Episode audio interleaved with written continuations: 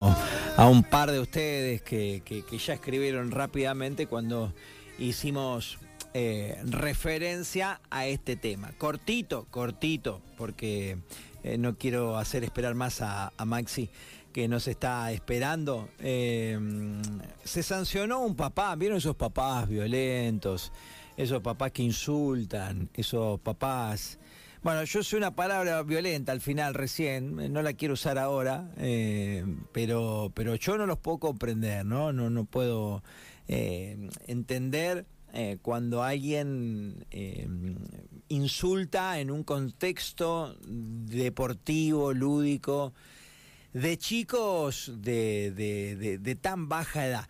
A veces me cuesta entender las puteadas y el nivel de violencia en el fútbol de primera, pero bueno, eh, cuando estamos hablando de chicos es, es tremendo. Y mm, vamos a aprovechar la generosidad del juez contravencional para que pueda estar al, al aire con nosotros, para que podamos ver hasta dónde llega esto y si ojalá pueda empezar a ser mucho más seguido. Maxi, buen día, Seba te saluda, ¿cómo estás? ¿Qué tal? Buen día, Sebastián. ¿Cómo te encontrás? Bueno, bien, bien. Y mm, la verdad que celebré mucho cuando trascendió esta situación judicial de sancionar a un papá violento en un contexto de fútbol infantil. Vamos al fallo un poquito y después te hago un par de consultas, ¿te parece? Sí, cómo no. Bueno, eh, a ver, recordemos un poquito qué pasó y, y la decisión tomada.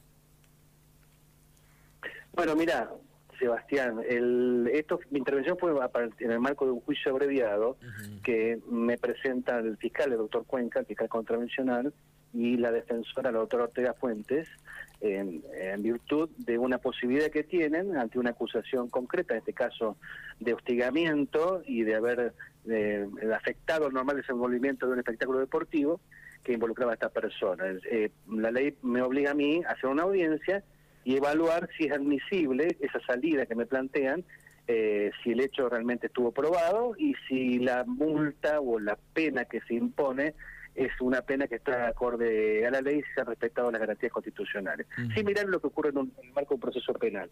Y eso fue lo que se hizo y en virtud de ese marco es que dictó la sentencia. El hecho, si querés, concretamente la persona se le acusó de eh, insultar en, forma reiterada eh, a una jueza de línea que estaba interviniendo la Cámara Arbitral en ese, en ese partido, eh, un hostigamiento que se tornó de bastante eh, intenso, que motivó de que él se tuviera que suspender momentáneamente el partido. Eh, esto se dio justamente en el entretiempo, tuvo que intervenir personal policial que um, obligó a esta persona que se retirara del, del estadio. Eh, luego de finalizado el partido, la juez de línea efectuó una denuncia aquí en Fiscalía y a partir de aquí se, dan- se da intervención de, de mi persona. Bien. Eh, claro, pensaba mientras te escucho, Maxi, que, que está buenísimo el final. Lo que no sé si estamos todos preparados para pasar por el proceso necesario, ¿no? La denuncia, donde hay que hacerla. Claro, porque si no, no es que, che, Doyenar va a aparecer en cada lugar donde hay un imbécil que putea nenes o, o- o árbitros. No, es imposible, claro, no hay, no hay forma, ¿no? La- de todas maneras, eh, se le a partir- uno puede, eh, el proceso contravencional se puede iniciar a partir de denuncia o de eh, una actuación policial, una, de- una actuación de oficio. En este caso, si se hubiera iniciado de oficio, la causa hubiera tenido igualmente eh, su cauce y hubiera llegado a un mismo, a un mismo final. Eh, eso es justamente lo que yo trataba de explicar, es que eh, máxime en otros, no solamente en un partido de fútbol, en inferiores, en lo que quizá a veces no hay un personal policial adicional, sí lo hay en otros eventos que estamos acostumbrados, por ejemplo el básquet, o partidos de, fútbol de mayores, en la cual hay, hay policía, automáticamente puede tomar intervención el- la autoridad policial. Bien. Eh, hay que erradicarlo, se tiene que terminar, no, no puede ser tan complejo, tan difícil. Socialmente podríamos hacer algo, sé que también no es simple, pero si habemos en el lugar 15, 20, 30, 40 papás y hay uno o dos que insultan, yo creo que también nosotros todos deberíamos parar el juego un segundo y, y ponernos en contra de ese tipo que es un imbécil, porque yo creo que hay conductas que, que en algún momento mm, el, el fervor del deporte, la pasión, te llevan a cometer que no están bien, pero que pueden pasar. Ahora, cuando hay nenes jugando, Max, sí es inentendible. Estos tipos insultan con nenes en la cancha de 8 años, 9. Es inentendible. 7. Bueno, eso tiene, para eh, el efecto de la valoración judicial que se, que se realiza de los hechos, eh, tiene una, una importancia en la forma de, atenuar o agravar una, una penalidad. Eh, no es lo mismo, como vos decís, cuando ocurre en el marco de un de infantil, en los cuales los niños están iniciándose socialmente, vinculándose socialmente con un rol dentro de un equipo, dentro de, un grupo colectivo, representando una institución, para niños que en este caso eran 12 años. No es el, ejemplo que uno aspira que ocurra dentro de una cancha, eh, por, por, por todo lo que implica, ¿no? Justamente, en este caso, el partido se suspendió en unos momentos durante el entretiempo, los chicos estaban llorando en el vestuario, eh, no es no es un ejemplo, ¿por qué? porque el esfuerzo que hoy para cualquier club del interior, vos los conocés, vos sabés mucho de esto, eh, poder transportarse, viajar de un lugar a otro, eh, generar los recursos para que los chicos puedan viajar. En estos casos, una suspensión eh, obliga a tener que reprogramar, a tener que incurrir en nuevos gastos. Para los propios padres también esto es una situación muy difícil y muy muy esforzado lo que hacen para poder garantizar la participación en los campeonatos. Eh, bueno, esto es lo que el, Código Contravencional, que yo creo que tiene herramientas que pueden servir. Eh, si bien esto es un problema cultural, como vos bien lo decías, se naturaliza por ahí eh, una cosa es el insulto, insulto aislado, desde lejos, que estamos acostumbrados, otra cosa es quien se cuelga del alambrado a hostigar y a, insultar, y que de esa forma altere el normal desenvolvimiento de un partido, ¿no? Eh, pero bueno, el código permite y tiene herramientas como, por ejemplo, no solamente la multa eh, o la prohibición de, concurrir, eh, tiene también, por ejemplo, la reparación del daño causado. Es muy probable en algunos casos, en algunos deportes, que los tribunales de disciplina intervengan y dispongan las clausuras de las canchas o incluso la aplicación de multas. esto, en, en un proceso contravencional, la persona que originó y ocasionó esto, si es objeto de acusación, se le puede obligar a que se haga cargo de la reparación del daño que causó, que puede ser, por ejemplo, una multa que caiga sobre el club por su indisciplina. ¿Me entiendes? Sí, sí, perfectamente, sí, sí, sí. Que eso, es, eso es una de las preocupaciones que también tienen los clubes, que por las actitudes de sus propios hinchas pueden eh, eh, ocurrir que le clausuren la localía o que haya unos montos dinerarios muy, muy altos. Y bueno, eh, esta herramienta normativa permite no solamente restringir el acceso, sino también hacerlo cargo de la reparación del daño caso, ya sea mediante un pago o mediante trabajo en favor de la comunidad. Está bien.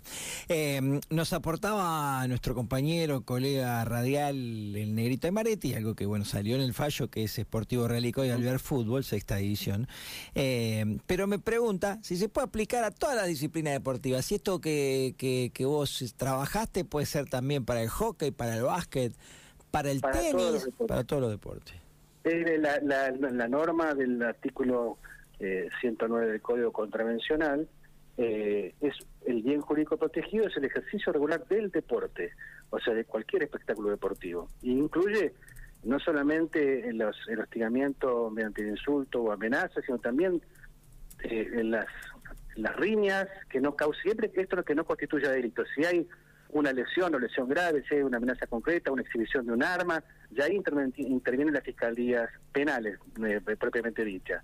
Pero si es algo de la naturaleza de este hecho que estamos charlando, o de una riña, o de alguien que se mete dentro de la cancha para molestar, y que, bueno, todo esto puede estar contemplado eh, dentro de una figura, dentro de la figura contravencional del artículo 109, y de cualquier reporte, no solamente del fútbol.